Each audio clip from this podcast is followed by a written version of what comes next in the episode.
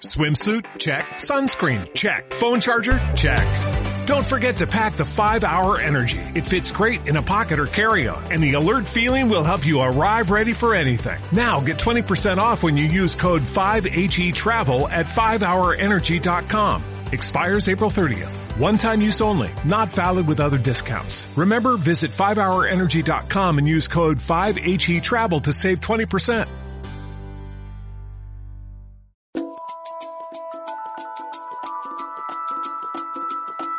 Las figuras más relevantes de nuestro deporte tienen tanto por decir. Mario Cordo te invita a redescubrir a tus ídolos. Tanto por decir. A pesar que ya hace nueve temporadas que se fue de San Lorenzo, su nombre siempre estará ligado al Boedón, donde consiguió la Copa Sudamericana del 2002 y el clausura del año 2007. Hoy viste la camiseta Arsenal, pero el peregrinar de su carrera lo ha llevado al Calcho, Chile y México, sumado sus experiencias en River, Unión y Rosario Central. El invitado de esta semana, en tanto por decir, es Jonathan Botinelli. La verdad que la pasión eh, por el fútbol eh, lo amo, la verdad que es algo que lo hice de chiquito y, hoy lo disfruto bastante, a pesar que es difícil disfrutarlo eh, hoy en día en el fútbol argentino sobre todo, por, muchas cosas que, son ajenas al fútbol y que te que te que se te meten en el fútbol y uno no las puede manejar pero eso, eso, hoy todavía me sigue picando el bichito de levantarme temprano, de estar en un vestuario, de poder eh, eh, seguir eh, reinventándome como jugador, tratando de, mantenerme vigente en el máximo nivel, que es la primera del fútbol argentino. Sí, que no se puede dar una ventaja nunca, que es imposible, que cada vez, no sé si cada vez es más difícil o exigente, pero sí que esa exigencia, esa complicación no baja nunca, digamos, ¿no? Sí, es exigente, tiene, es un fútbol complicado, complejo, el nuestro. Eh, fíjate que todos los que han vuelto con edad grande le ha costado. Eh, no sé, vos decís, no sé si es el ritmo, no sé si son los espacios, pero algo tiene que siempre cuesta esa adaptación de poder eh, estar otra vez bien en el fútbol que uno quiere, quiere estar, que es el fútbol argentino. Sí, yo siempre tomo la, misma medida que vos, la cuestión de, los muchachos que vienen de afuera y que, y que en algún momento, eh, no solamente en el fútbol argentino, sino también afuera, son indiscutidos, gente importante, gente que ha hecho carrera en, clubes del exterior y que acá les cuesta, digamos. Acá, a lo que decís vos, de quizá los espacios, quizá la intensidad, se agrega la cuestión que, entre comillas, nadie te respeta, digamos, ¿no? Nadie te, Mañana empieza un pibe de 18, 19, 20 años, eh, delantero, te tira el camión encima, te tira afuera de la cancha, no le importa nada, por más que tengas 15 años en primera. Sí, yo lo veo por ese lado, primero, que, está bueno eh, esa falta de respeto porque te hace a vos también estar bien eh, para competir con esos chicos que quizás hoy tenés 10 o más años menos que ellos y, tenés que estar igual de lo físico. Y después creo que quizás el otro factor, para mi punto de vista, es que acá se entrena demasiado eh, y ahí desgasta bastante al jugador grande y quizás cuesta a veces llegar a pleno al partido que, es lo más importante de la semana. Pero pero eh, no en los clubes que te ha tocado estar últimamente, ¿no, ¿no notás que hay una diferencia para las cargas que tienen los más chicos a lo que tienen ustedes, los más grandes? No, generalmente uno no quiere salir, no quiere eso, Eso también pasa, claro. Ahí está. problema. Uno no quiere ser menos que los demás y tampoco eh, con tus compañeros. No, no tenés ningún beneficio ante los chicos. Eh, hay que mostrárselo porque uno también es ejemplo de los más chicos. Pero bueno, eso son la, dosificación y donde tiene que estar quizás eh, un poco más atento a todo eso, a que uno no puede quiere, pero a veces no puede entrenar toda la semana al mismo ritmo que los chicos jóvenes. Y ahí está la mano del entrenador o del preparador físico para dosificar a lo nuestro, para que nosotros podamos llegar eh, eh, en igual de condiciones al partido. Lo que más cuesta hoy en día es la recuperación. A nosotros nos cuesta recuperar eh, más tiempo del que les toma a los chicos, por una cuestión de edad. Nos pasa a lo largo de la vida, no solo en el fútbol. Sí, obviamente. Cualquier esfuerzo que uno tiene, ¿qué estás? El, el miércoles ya estás bien, digamos, ¿no? Del domingo, el martes Sí. capaz que todavía se siente un poco. Dos días, viste, dos días y medio, quizá a nosotros no, nos toma.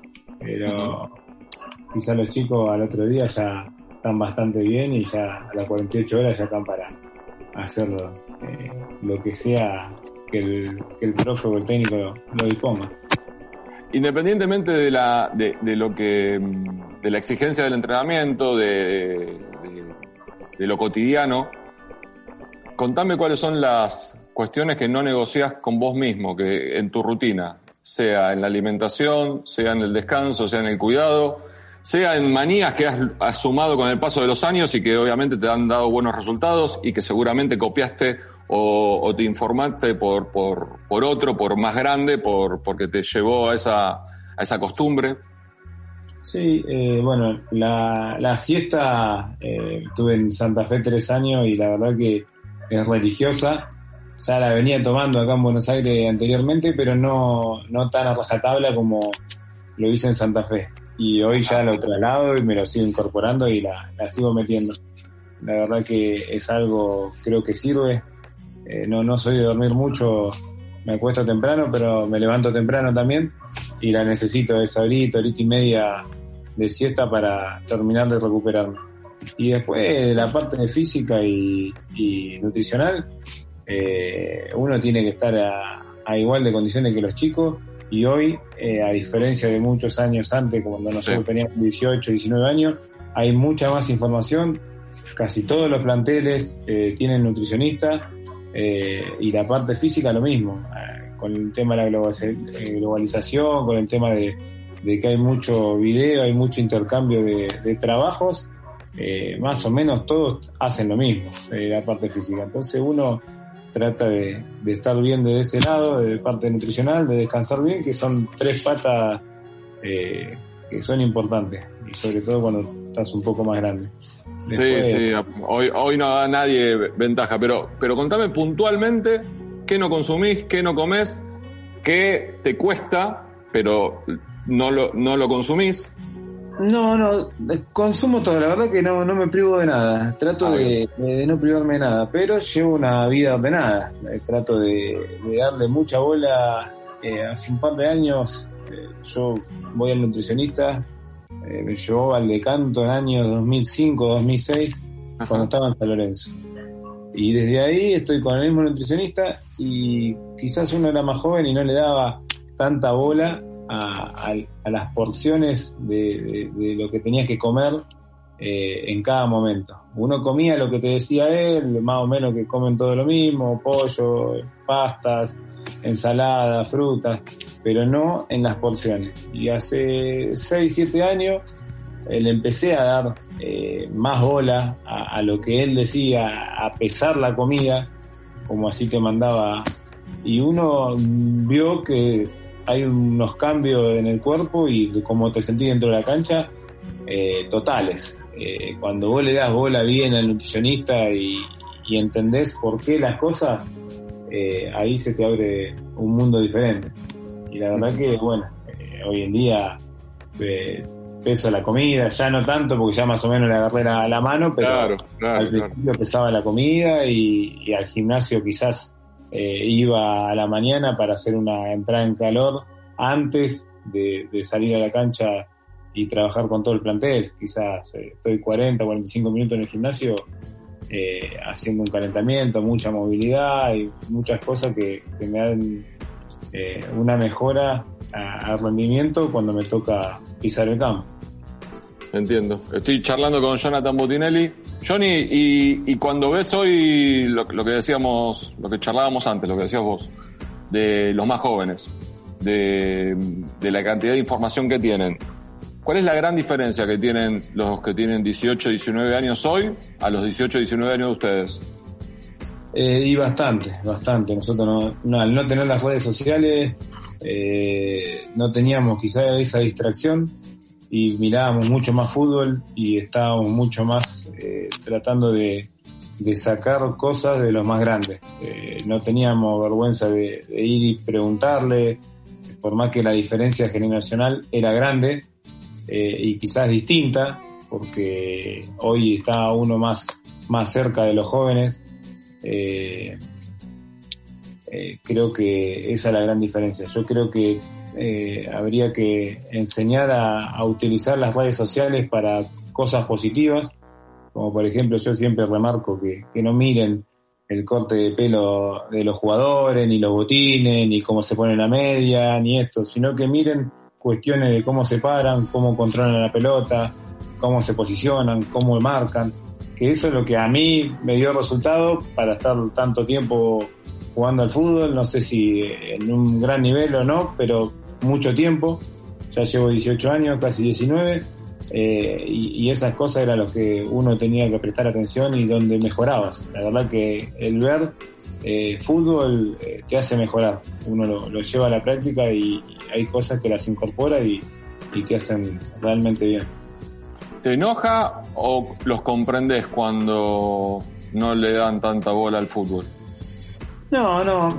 Yo tengo un hijo de, de 17 años, casi 18, y sí me enoja en él pero en los demás y en él también, obviamente, trato de convencerlo, de, llevarlo para que entiendan que es algo bueno, que uno les esté encima y que traten de, mejorar. Eh, a mí me ayudaron eh, cuando era joven, eh, lo más grande, y uno trata ahora de que está en la otra vereda de ayudarlos, de darles herramientas, quizás más de las que nos daban a nosotros, porque a nosotros la verdad que a veces nos castigaban, no nos bajaban, por así decir, alguna patadita, algún codazo, y hoy no, no se ve tanto eso, pero se ve que son un poco más reacios a, que uno les diga qué tienen que hacer o, que les sugiere qué tienen que hacer.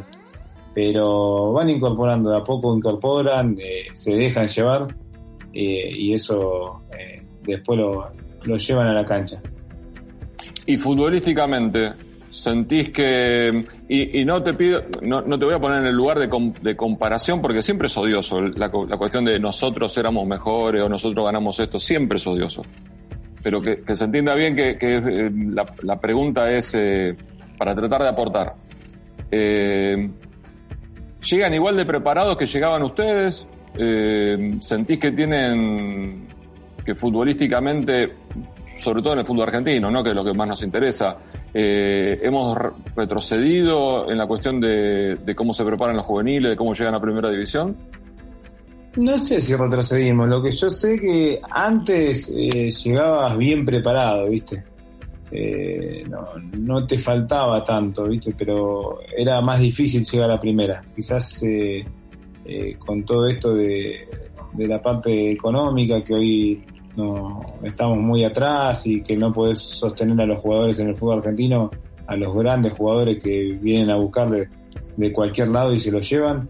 Eh, antes no era tan así y costaba más, había mucho más jugadores de, edad grande y costaba más que a los chicos jueguen. Hoy es al revés, hoy hay más chicos en el vestuario que grandes y, quizás eh, todavía no, no pueden llegar a completar la formación en juveniles porque ya saltan a primera y tienen que cometer todos los errores o, perfeccionarse eh, en primera. Y en primera no, no te lo da el tiempo, o sea, no, no hay chance, te equivocás y, la vas a buscar adentro. No, no, hay, no hay tanto tiempo. Por eso la irregularidad ¿no? de los partidos, por eso cualquiera le gana a cualquiera, por eso hay tantos goles también. No, no es que es lindo para verlo, pero no quiere decir que sea rico técnicamente, digamos. Sí, no sé si es lindo. A mí eh, cuando hay errores eh, que son de conceptuales, eh, me enoja bastante. no en un equipo, sino en varios equipos. Sí, sí, sí. Porque son errores que vos lo tenés que... eso te tenés que equivocar en reserva, te tenés que equivocar en, cuarta, quinta y, llegar a primera sin esos errores básicos del fútbol. Que, creo que es lo que a nosotros nos enseñaron y, y que la verdad que no veo que los jugadores grandes cometan esos errores eh, de conceptuales, pero sí los chicos, por esto que te digo, quizás se, apresuró con esto de, la pandemia también.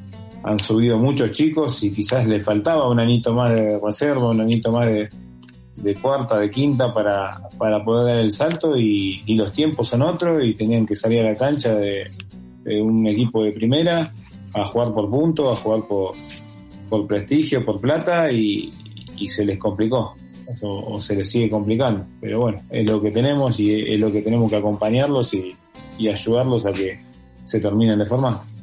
Sí, pasa también que eh, en algún momento, un poco lo que decís vos, ¿no? digamos, la cuestión de pagar el costo en primera división, eh, también puede ser esta cuestión de aceleración de llegar a primera, también puede ser un paso hacia atrás, ¿no? Es decir, como, como lo decimos en la tribuna, si estuviésemos sentados uno al lado del otro en la platea, no quemar a los pibes, digamos, ¿no?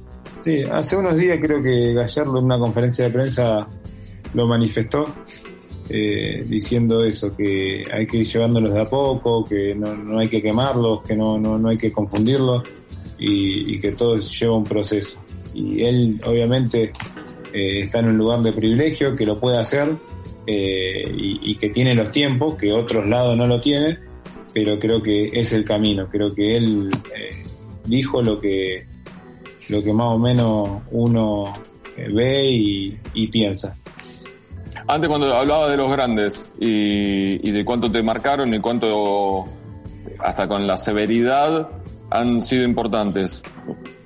Nombrame algunos. ¿A quiénes recordás más hoy con el paso de los años?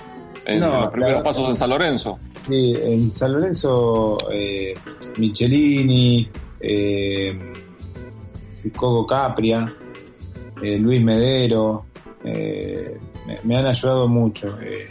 el Beto Costa, muchos muchos jugadores, el Saja, que se han brindado, me han ayudado, me los he podido exprimir. Paolo Montero, a Paolo Montero lo he vuelto loco. Claro a, tal punto que me decía, Boti, basta, anda para allá, déjame tranquilo. Pero bueno, era lo, que yo quería en ese momento. Tenía un jugador que había jugado eh, más de 10 años eh, en la Juventus, en el fútbol italiano, selección, y, yo lo quería aprovechar. Lo tenía ahí conmigo todos los días tomando mate y yo lo quería aprovechar y, eh, jugando en tu puesto y con características similares en cuanto a la pierna hábil y todo, digamos. Coincidían muchas cosas y, me encantaba. Sí, es que, digamos, uno con el paso de los años, eh, cualquiera de ustedes, cualquiera, eh, que tiene una experiencia en primera división, vos antes decías, no sé si lo hice bien o mal, Mira, jugar 18, 19 años en primera, Johnny, puede tener un partido malo, puede tener un mes malo, un campeonato si querés malo, pero nadie se mantiene tantos años eh, dando ventaja futbolística, digamos. Entonces, eh, pero, pero lo que te quería decir anteriormente, todos los compañeros que tenés, los técnicos también, te enriquecen, digamos. Incluso algunos te, te marcan hasta para lo que no querés y lo que no tenés que hacer. No, no, tal cual, lo de los entrenadores también. Uno aprende las cosas buenas y cosas malas, de, todo. Y también de compañeros también se aprende cosas buenas y malas.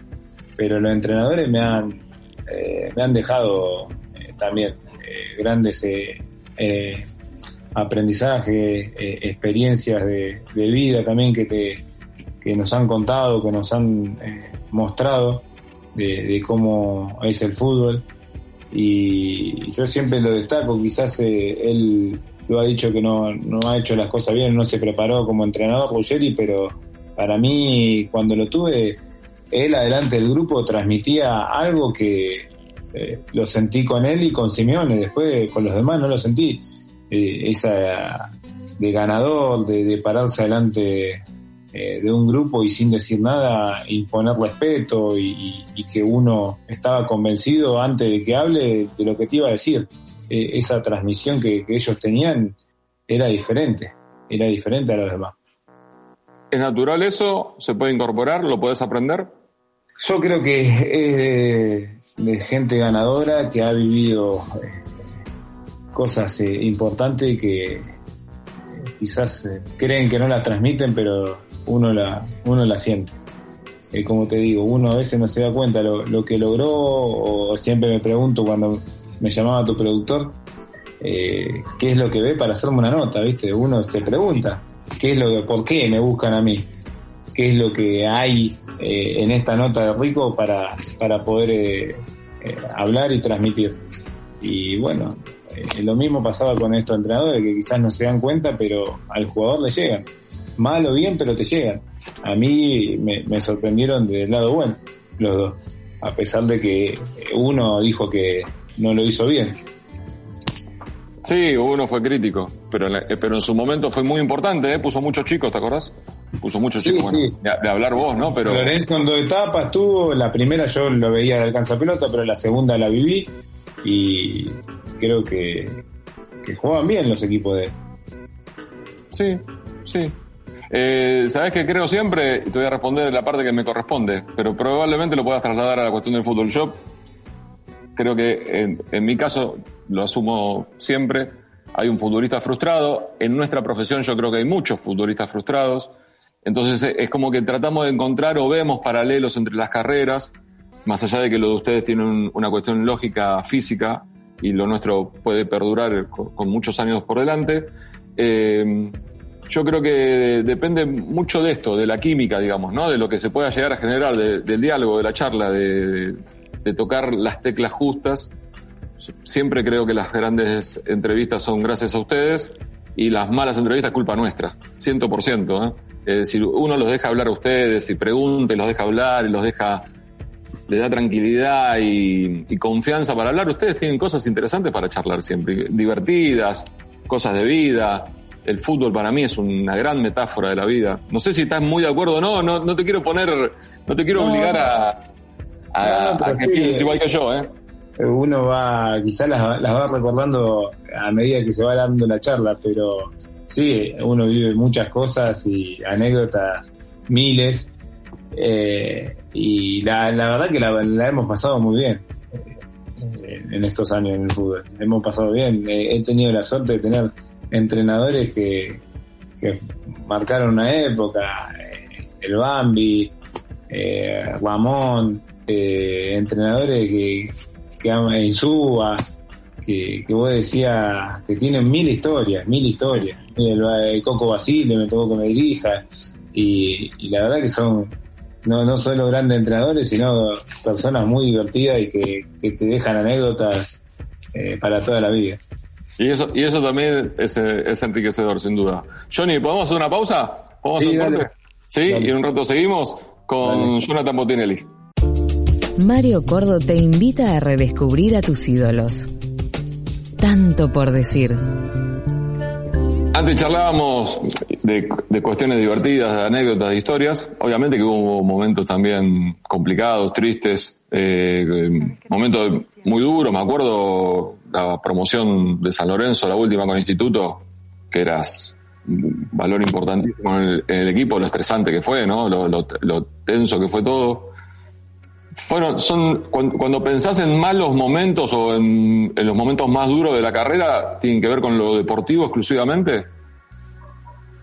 Y que quizás en algún momento se han cruzado, eh, lo familiar y deportivo se, se cruzó y quizás fue muy malo ese momento.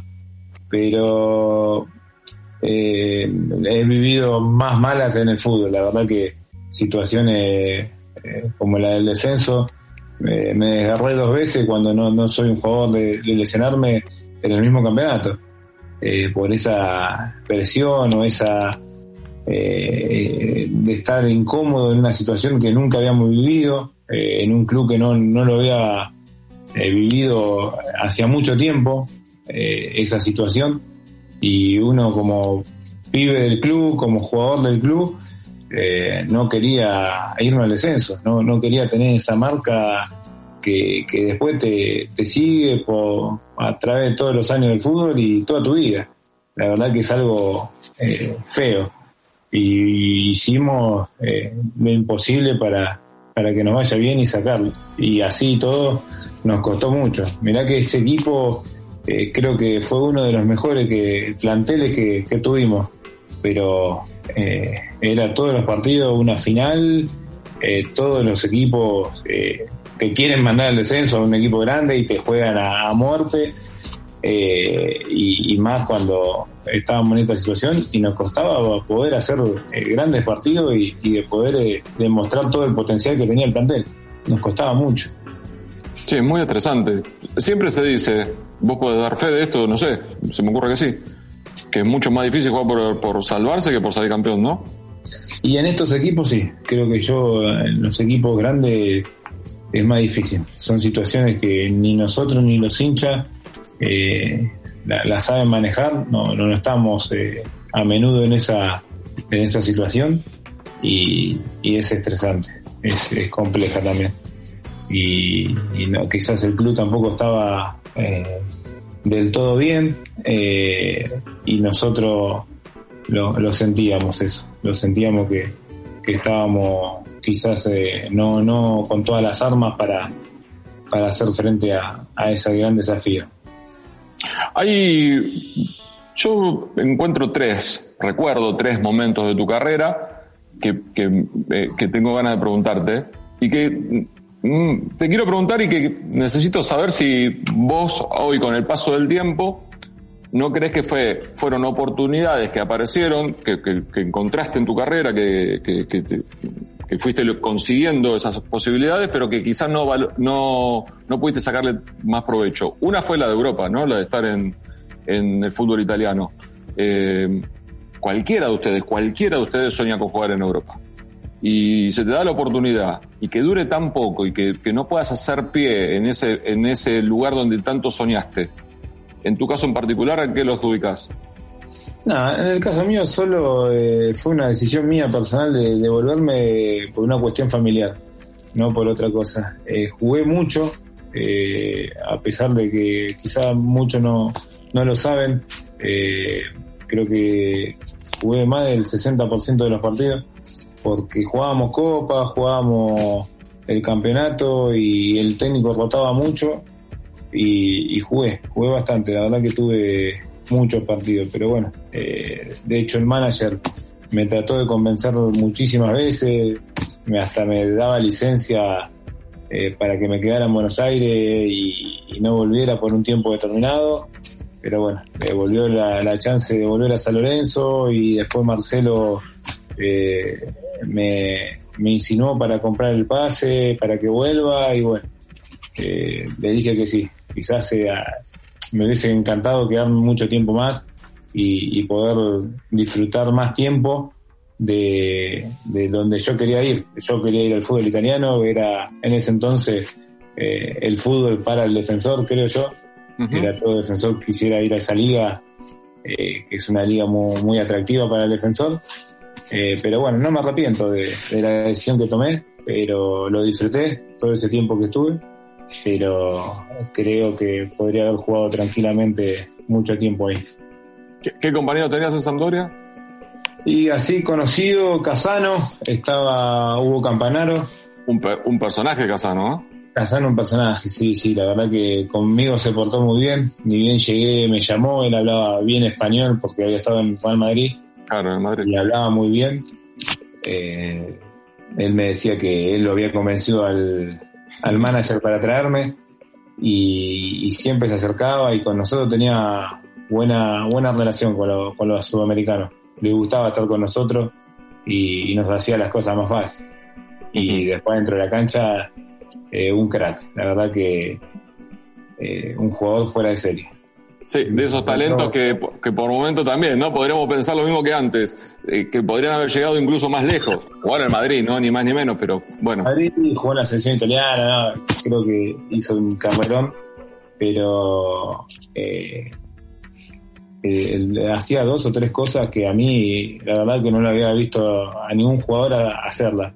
Los controles en velocidad que hacía de la pelota cómo la apretaba la pelota contra el piso eh, y la, aplastaba, eh, eran, eran cosas eh, únicas de, ese jugador, no, no se la había hacer a otro. Y no te recuerdo la situación familiar, era una cuestión de tu pareja, ¿no? Con, con, con la hija de tu pareja, me acuerdo perfectamente ahora que me lo recordás, pero no te digo de arrepentirte de la decisión, pero sí te arrepentís de cómo lo manejaste, de que quizá podrías haber aprovechado esto que te proponía el club, de la licencia, de, de ver con el paso de los meses si la cuestión no se podía solucionar de otra forma. Sí, yo eh, pasa que era, soy muy, muy leal y muy noble, ¿viste? No, no me gustaba aprovecharme de situaciones y, y no, me sentí incómodo, ¿me entendés? No, no, nunca me regalaron nada y no quería que esa sensación de que me regalen algo no me gustaba, ¿viste? Y a pesar de que era no era un regalo, era eh, una licencia, no, no, la, no la quería utilizar. No, no, no me sentía cómodo. Entonces dije, bueno, eh, vuelvo, eh, tengo un lugar donde me quieren, donde soy feliz también, que es San Lorenzo, y vamos. tenía la, la la chance, o tuve la chance también de volver a Europa. Eh, y bueno, justo salió lo de River y, me quedé en River, pero se, volvió a presentar la chance de, volver a ir a Europa y, bueno, justo había aparecido River en el camino. Eh, era obvio, lo otro que te quería preguntar era River precisamente. Quizá eh, cuando uno ve hoy, ¿no? Lo que es River, lo que se ha vuelto a convertir, eh, eh, para mi punto de vista, el mejor momento de la historia de River. Eh, lo, no digo fácil, pero sí lo, cuando llega uno nuevo, la adaptación es mucho más sencilla, digamos, ¿no? Porque obviamente que entras en un equipo ganador, en un equipo que está todo aceitado, en una institución que los resultados deportivos lo han ayudado mucho para la tranquilidad. Pero fue muy diferente al River que llegaste vos. Independientemente del momento, también está esto que te decía anteriormente de Italia, la situación que te aparezca y que no pudiste eh, estirarla con el tiempo. Hoy con ¿cómo, cómo lo analizás?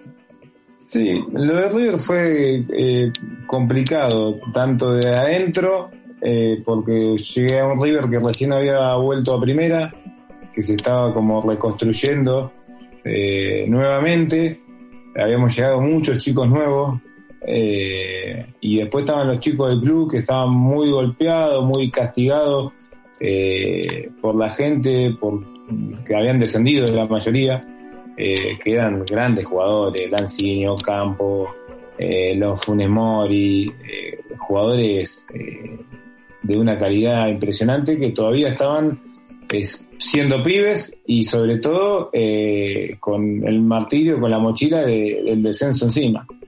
Eh, después fue cuestión de dos o tres años, se acomodaron y con Ramón salieron, salieron campeones. Pero todo eso costó eh, ensamblar, armar el equipo. Fue un año electoral también, porque era el último de Pasarela. A mí me lleva a Pasarela y creo que los años electorales en los clubes siempre son medio turbulentos. Y todo eso hizo, atentó contra el armado del equipo, el funcionamiento. Eh, mal o bien, eh, hicimos las cosas eh, creo que regular. Y bueno, después a mí me surge también el, tema este del, problema con AFIP.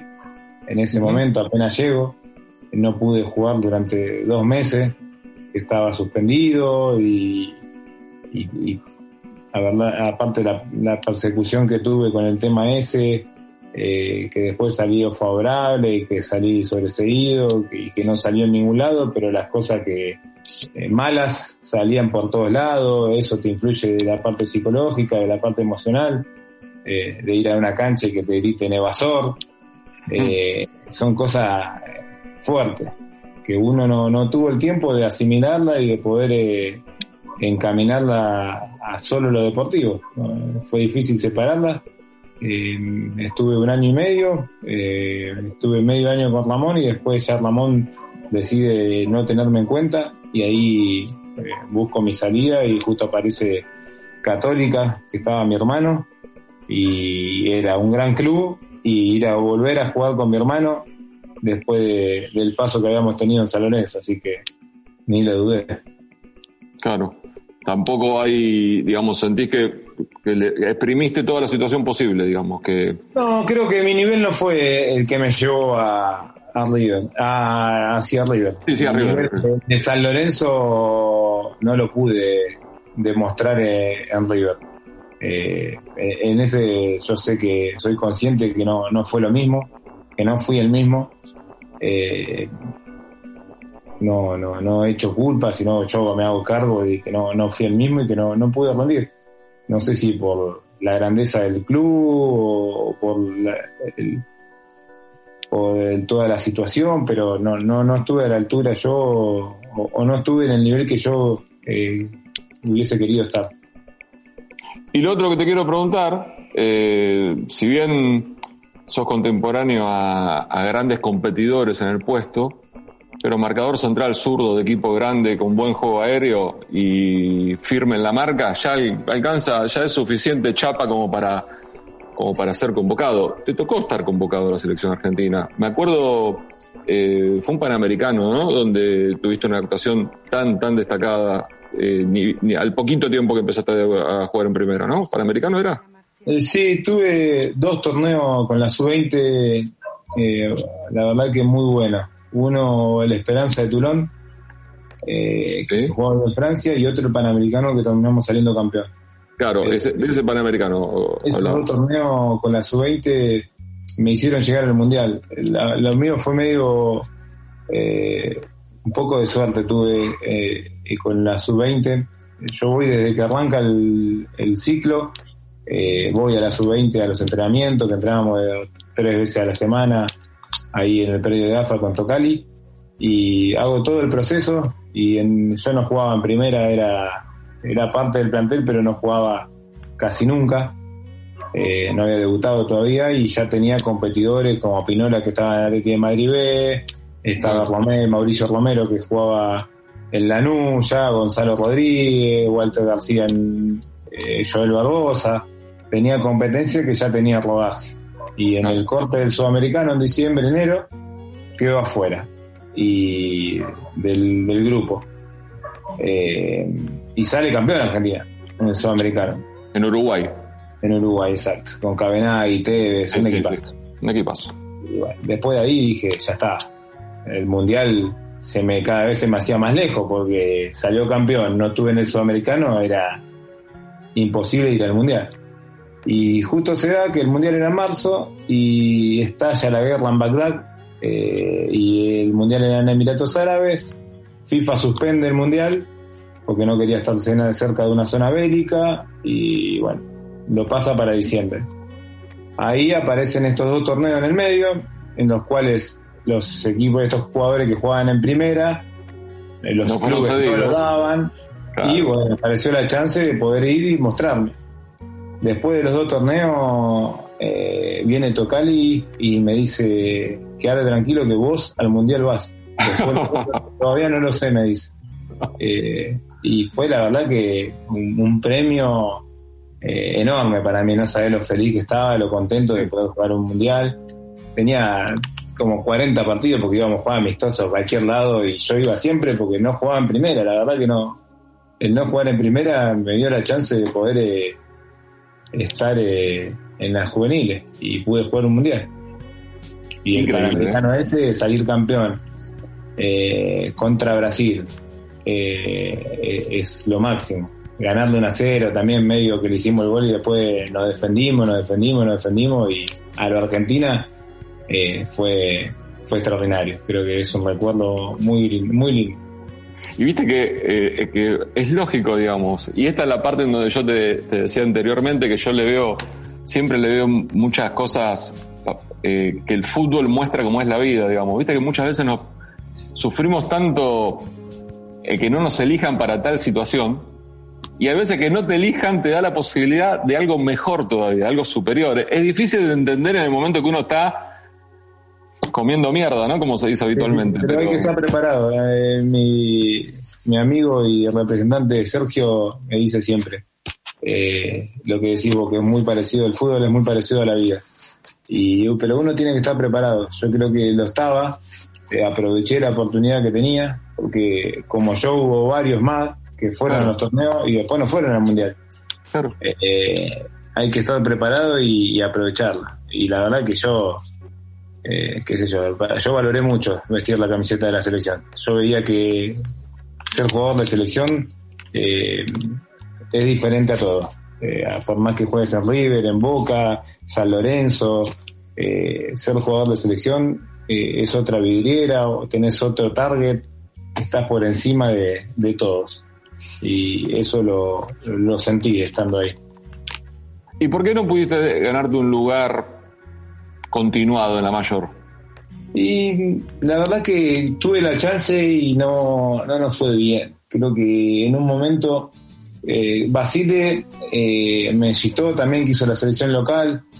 Eh, estuve en el equipo de él. En un momento, bueno, yo jugaba de central toda la vida y cuando juega el primer amistoso, eh, él me dice si yo podía jugar de lateral izquierdo porque creía que yo estaba mejor que los laterales que él tenía en ese momento en, el plantel. Y, yo le dije que sí, que le jugaba hasta arquero, ¿viste? Claro. Y después de ahí él me convocó dos o tres veces a... Se ve que por esa actitud, creo yo, y obviamente un poco con el nivel, me llevó dos o, dos o tres convocatorias a la eliminatoria. Eh, y después eh, me fui a, ahí fue cuando me voy a Europa y ahí como que me alejé un poco de, de- de la selección. Pero después me toca otra vez volver a ir eh, con Batista. Eh, el Checho me, me llama así de un día para el otro que se le habían caído y si yo quería viajar eh, a jugar a Misiones eh, contra Paraguay y le dije sí, ¿cómo no voy a ir?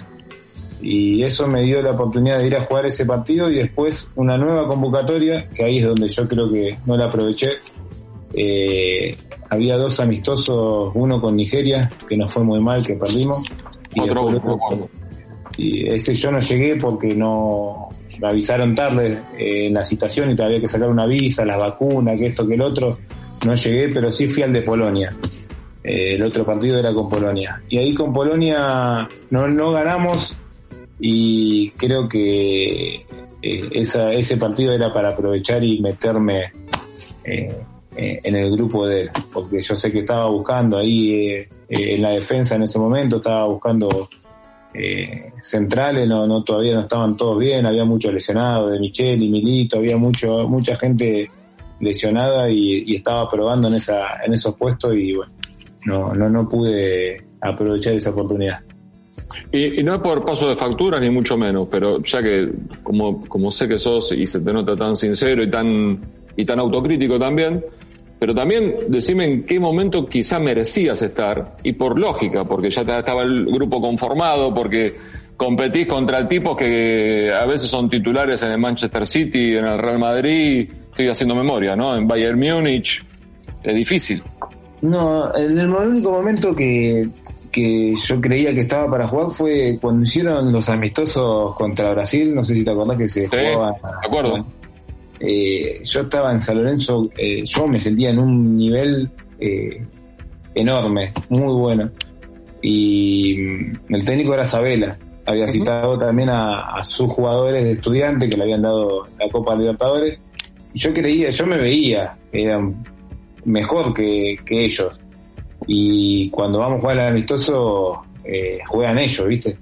Después él, eh, con los ayudantes, con Unal y todo, yo hablábamos mucho porque eh, nos quedábamos tomando mate, teníamos una gran relación, eh, eh, con el profe también Blanco. Eh, él él me, lo, me lo manifestó, que él confiaba en esos jugadores y que le debía algo también a esos jugadores y como que él nos veía tan parejo que se decidió por ellos. Eh, pero yo en ese momento me sentí muy mal, que yo estaba para jugar, que yo que aparte era Brasil, Claro. Eh, era algo motivante.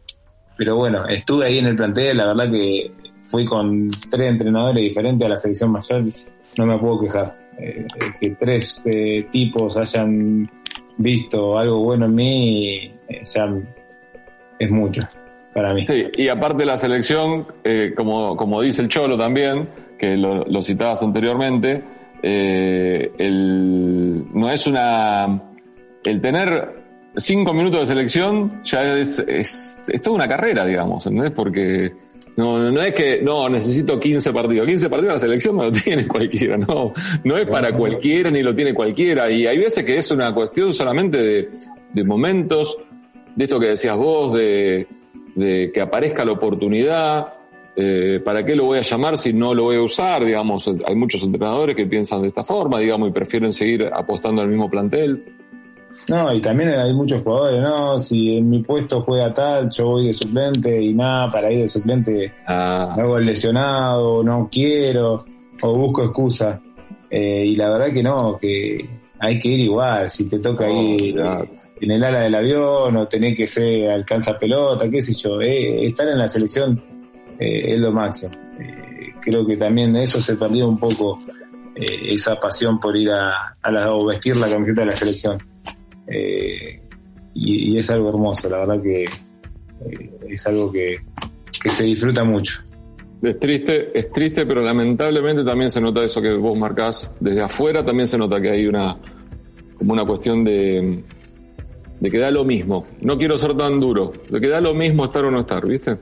Sí, sí, creo que yo ahora, porque he estado hablando un poco con, con Diego Placente y lo veo a Aymar, creo que están tratando de, de que vuelvan a, a los chicos a, a, acercarse a la selección y que vean lo lindo y lo hermoso que es ser jugador de selección.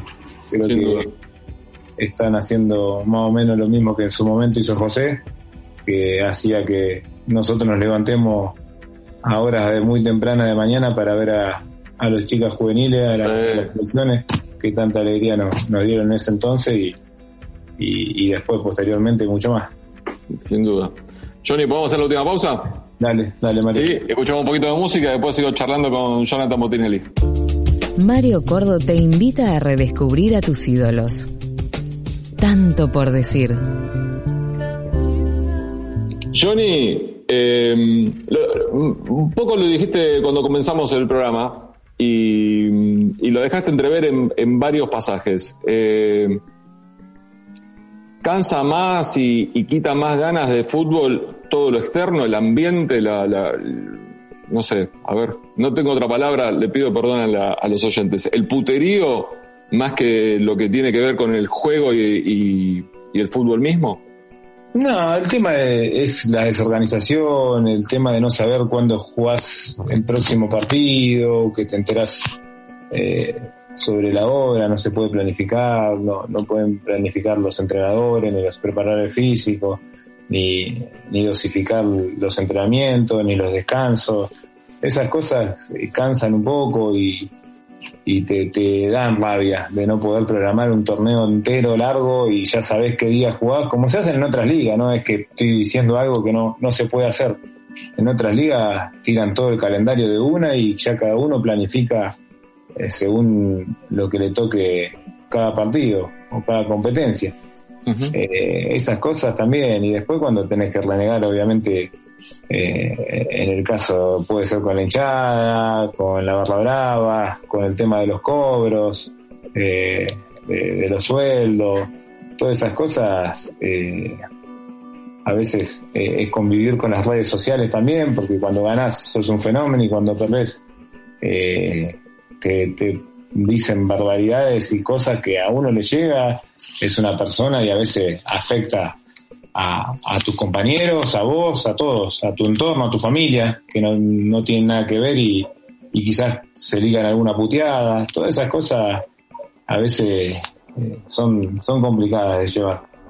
No es sí, la, la gente, los que se esconden en redes sociales son muy crueles son capaces de decir cualquier cosa en la cara a cara y te los cruzas por la calle no son capaces de decirte absolutamente nada. Pero, ¿qué, ¿qué, fue un momento que te haya afectado mucho? Quizás no tanto a vos, porque uno está curtido, pero seguramente a la familia. No, no, el tema de, de River eh, fue, fue duro, fue duro. Para mí fue duro. La verdad que eh, hacer cosas eh, como ir a Comodoro Pi, que no conocía y, ser tratado como un criminal, eh, fue duro. Eh, la exposición mediática en la parte no deportiva, sino en la parte policial o económica de, los diarios, eh, fue duro también. Uno no está preparado para eso. Sí para la buena o mala noticia de la parte deportiva, que uno se las tiene que bancar tanto las malas como las buenas, no marearse, pero en la parte de la otro que no lo puede manejar, porque lo futbolístico uno lo puede manejar, mejorar el nivel o, no cometer tantos errores, lo otro no era inevitable inmanejable. Y esas cosas que están fuera de, de, que vos puedas manejar de tus manos eh, es difícil de, de, llevar. Sí, lo entiendo, lo entiendo. Y, y con respecto de las barras, ¿por qué tengo la sensación de que se ha calmado un poco esa relación? ¿Porque no hay público? ¿Porque realmente se ha calmado? ¿Porque no trasciende? Sí, la verdad que en estos últimos años, la, desde que estoy Eh, hace cuatro o cinco años que no, no he tenido situaciones complicadas. No sé si será por, por el tema de la pandemia, otros por buenos resultados, eh, que, no, que no llevan a, que pase situaciones incómodas. Pero al principio de mi carrera he pasado varias y hoy son anécdotas, pero no, no eran nada, nada linda, nada agradable.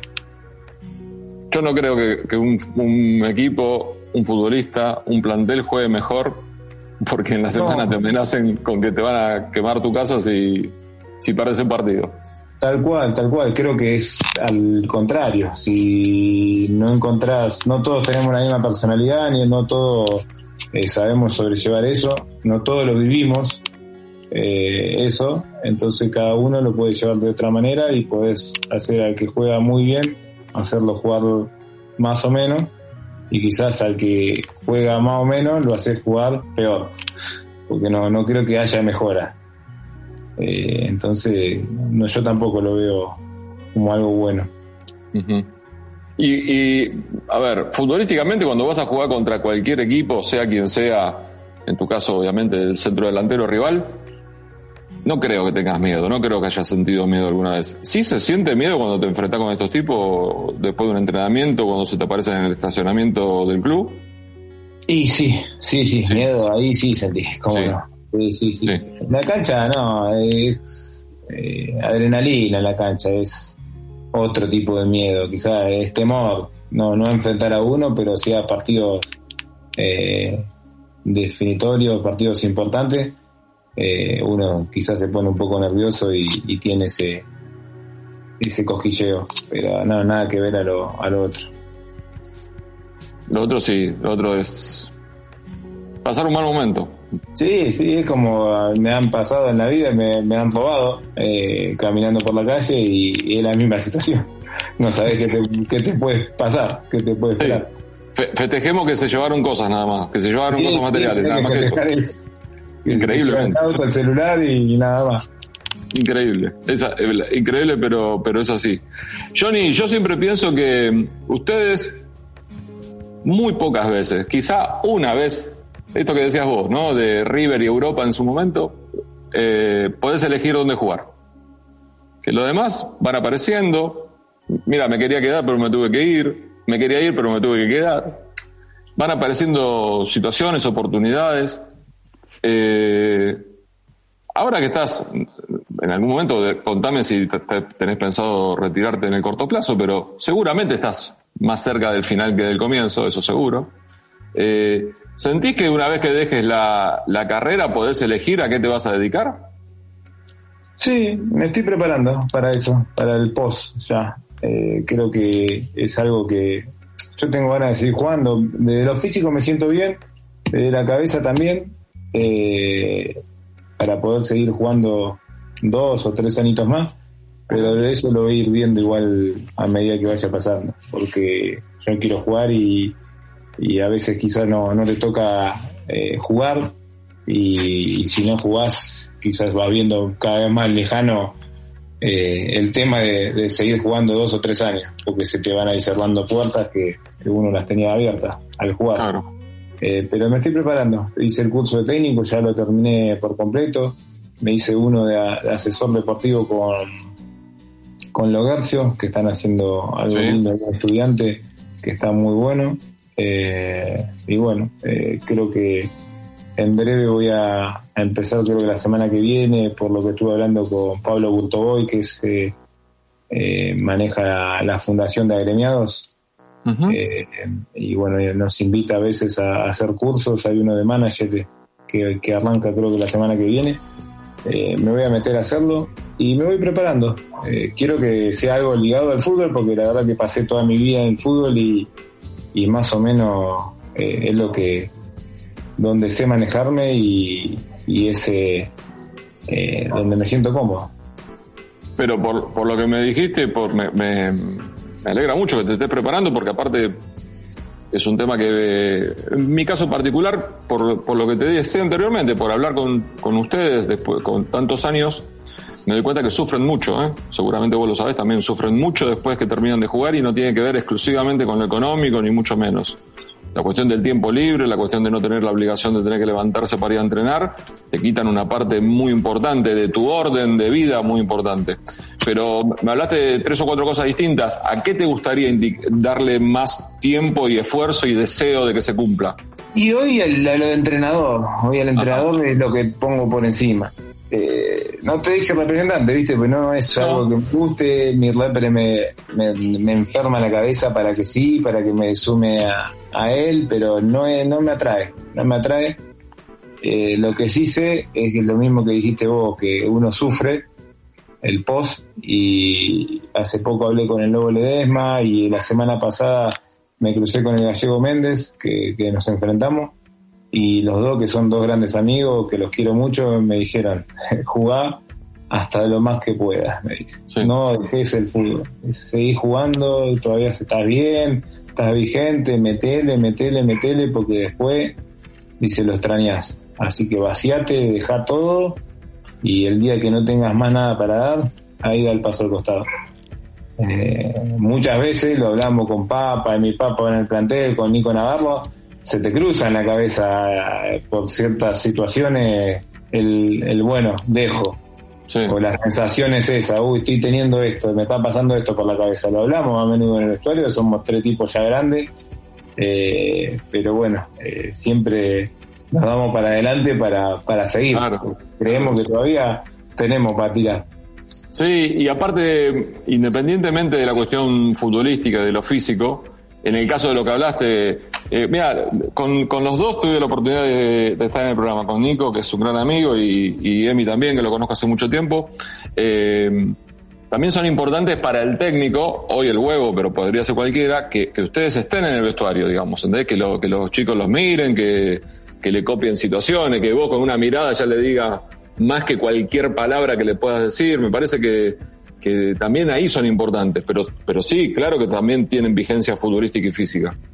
Sí, uno de la experiencia quizás trata de ayudar y, y poder dar una mano eh, en todo lo, lo, que sea al lado de los compañeros, como en entrenamiento, en este caso el huevo nos consulta mucho eh, a nosotros, a los más grandes, y uno siempre del lado de las cosas que salgan bien, y del lado de ayudar, porque el jugador de fútbol es, muy solidario, eh, trata de, colaborar y, que las cosas, eh, de intentar que las cosas salgan bien. Sin duda, sin duda. Johnny, ¿dónde está tu hermano? Mi hermano ahora está en la casa. está, se retiró. La verdad que en enero de este año decidió colgar los botines. No quiso jugar más. Eh, y bueno, hizo la verdad que una gran carrera. Eh, sí, pero te preguntaba porque le había perdido el rastro también, entonces por eso digo. no, me, gusta, no me gusta estar desinformado, pero viste, llega un momento que perdés de los No, no trascendió mucho, viste, él también eh, no, le, no quería mucho dar la noticia, medio que también el tema de la pandemia hizo que muchos que se dejaron de jugar no, no te enteraras. Claro.